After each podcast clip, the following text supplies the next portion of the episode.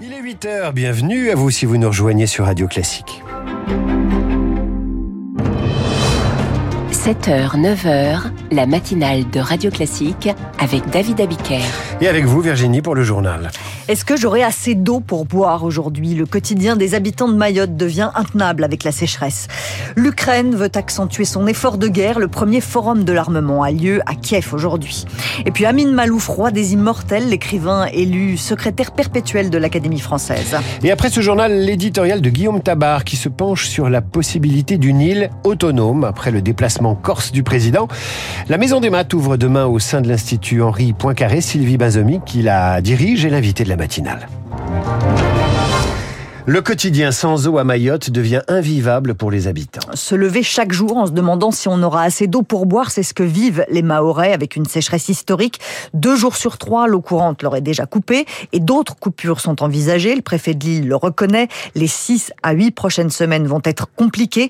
Mohamed Abdou est infirmier, père de famille et il n'en peut plus. Mes enfants, j'en ai quatre. Seul le gamin qui a moins de deux ans a droit à cinq bouteilles d'eau par semaine. Et pas la maman qui allait. Donc, je sais pas comment elle va faire du lait. Même dans les écoles, on ne distribue pas de l'eau à nos enfants. Là où je travaille, on n'a aucune bouteille d'eau pour le personnel. On est obligé de récupérer l'eau qu'on achète chez nous. Le bac d'eau peut varier entre 5 et 12 euros. Depuis le mois de juillet jusqu'à maintenant, moi, je suis à 500 euros d'achat de bouteilles d'eau là, on a touché le fond, quoi. Et là, franchement, moi, j'envisage fortement à, quitter ce département pour aller vivre euh, à La Réunion à côté parce que on peut pas continuer à vivre comme ça. À un moment, il faut que je mette mes enfants en sécurité. C'est sauf qui peut, hein. Mohamed Abdou avec euh, Lauriane Tout-le-Monde. La porte vers l'autonomie est ouverte. En Corse, Emmanuel Macron est allé plus loin que tous ses prédécesseurs hier dans ce qu'il qualifie lui-même de moment historique devant l'Assemblée de Corse. Une autonomie ni contre l'État, ni sans l'État. Le président de la République donne six mois au groupe politique Corse pour arriver à un accord. À l'école, les élèves de seconde devront faire un stage de deux semaines au mois de juin en entreprise ou dans une association. On ne peut pas dire que l'idée séduise particulièrement les syndicats enseignants si on écoute la réaction de Jean-Rémy Girard, le président du SNALC. Il faut déjà arrêter de vouloir reconquérir le mois de juin en mettant n'importe quoi sur le mois de juin. Un stage en seconde, euh, c'est pas des heures de cours hein, non plus. D'autre part, euh, qui va accompagner ces stages? Puisque les collègues euh, des classes de seconde sont aussi généralement de surveillance, de correction, de grand oral, du baccalauréat. Donc il n'y a pas de professeur disponible dans les lycées. On est en train de faire une réforme du bac professionnel où on envisage que les élèves de terminale professionnelle fassent également des stages pendant le mois de juin à un moment, les entreprises vont pas nous prendre et les terminales pro et les secondes générales et technologiques. Donc, euh, c'est quoi ces stages? Jean-Rémy Girard avec Marine Salaville. Une prime de pouvoir d'achat pour les enseignants. Gabriel Attal annonce 380 euros en plus sur le salaire d'octobre pour 500 000 enseignants, 500 euros en plus pour 230 000 agents de l'éducation nationale, comme ceux qui accompagnent les élèves en situation de handicap.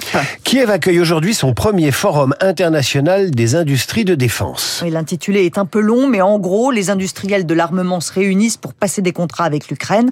Le ministre français des Armées, Sébastien Lecornu, est sur place avec les responsables d'une vingtaine de groupes français. Au-delà des aides fournies par ses alliés, l'Ukraine cherche avant tout à accentuer son effort de guerre, Eric Koch. Pour gagner sa guerre, l'Ukraine a besoin d'armes, de munitions, en grande quantité. Chaque jour, Kiev consomme 5000 obus et 150 000 par mois.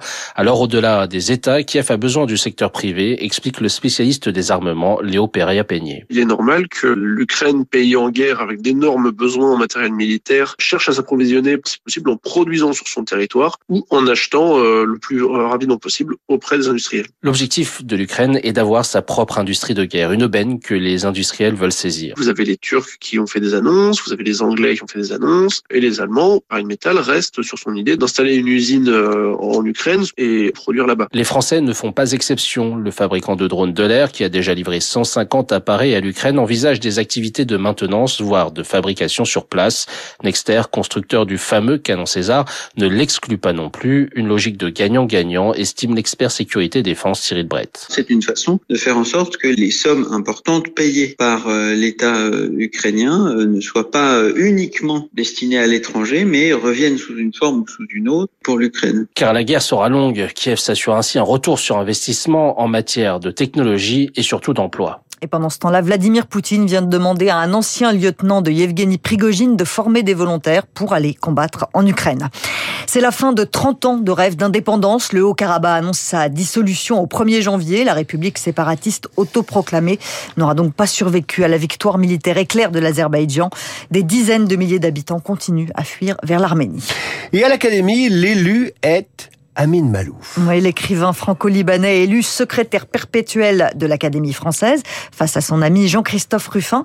Nina Droff, le premier souhait d'Amin Malouf, c'est que l'Académie reflète la diversité du pays et du monde. Oui, l'écrivain veut que cette institution soit un élément essentiel de l'identité de la nation, qu'elle représente un lieu de conscience morale dans un monde de plus en plus désemparé. Un discours ambitieux de la part de l'auteur franco-libanais de 74 ans, qui a aussi exprimé son souhait de féminiser davantage l'Académie française. Amin Malouf a commencé son parcours en tant que journaliste international au Liban. Il couvre notamment la guerre du Vietnam.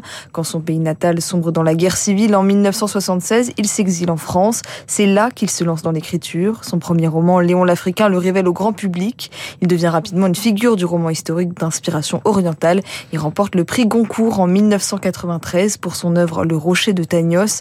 Sa priorité sera désormais d'achever la neuvième édition du dictionnaire de l'Académie.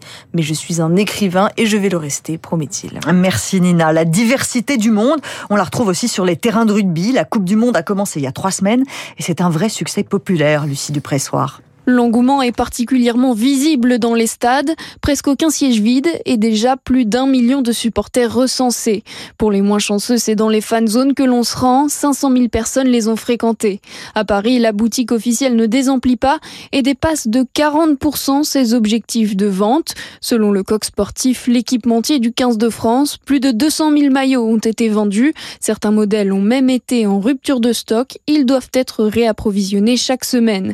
Des résultats au-delà des attentes et que l'on doit à l'équipe de France, selon Jacques Rivoile, président du comité d'organisation du mondial. Le parcours de l'équipe de France euh, est un accélérateur d'engouement autour de la compétition. Il y a une équipe de France qui a des résultats, qui a en plus des joueurs euh, qui sont emblématiques, qui sont tout à fait euh, exemplaires. C'est des sportifs humbles qui mettent en avant les valeurs du rugby, le groupe, le collectif, le respect. Je pense que ça, ça séduit. Et l'Ovalie pourrait bien s'étendre au-delà de nos frontières. En Allemagne, 3 500 000 téléspectateurs ont suivi France-Nouvelle-Zélande. Les Japonais sont quant à eux 30% de plus qu'en 2019 à suivre leur équipe à la télévision. Il y a 4 ans, c'était pourtant chez eux que la Coupe du Monde s'était disputée. Il faut dire que leur équipe s'en sort bien. Le Japon est quasiment en quart de finale après sa victoire 28 à 22 contre les Samoans hier. Ce soir, Nouvelle-Zélande-Italie. L'Italie, c'est le prochain adversaire du 15 de France vendredi prochain. Chère Virginie, je vous souhaite un excellent week-end. Le rappel des titres à 8h30. Dans un instant, l'éditorial de Guillaume Tabar. L'autonomie de la Corse.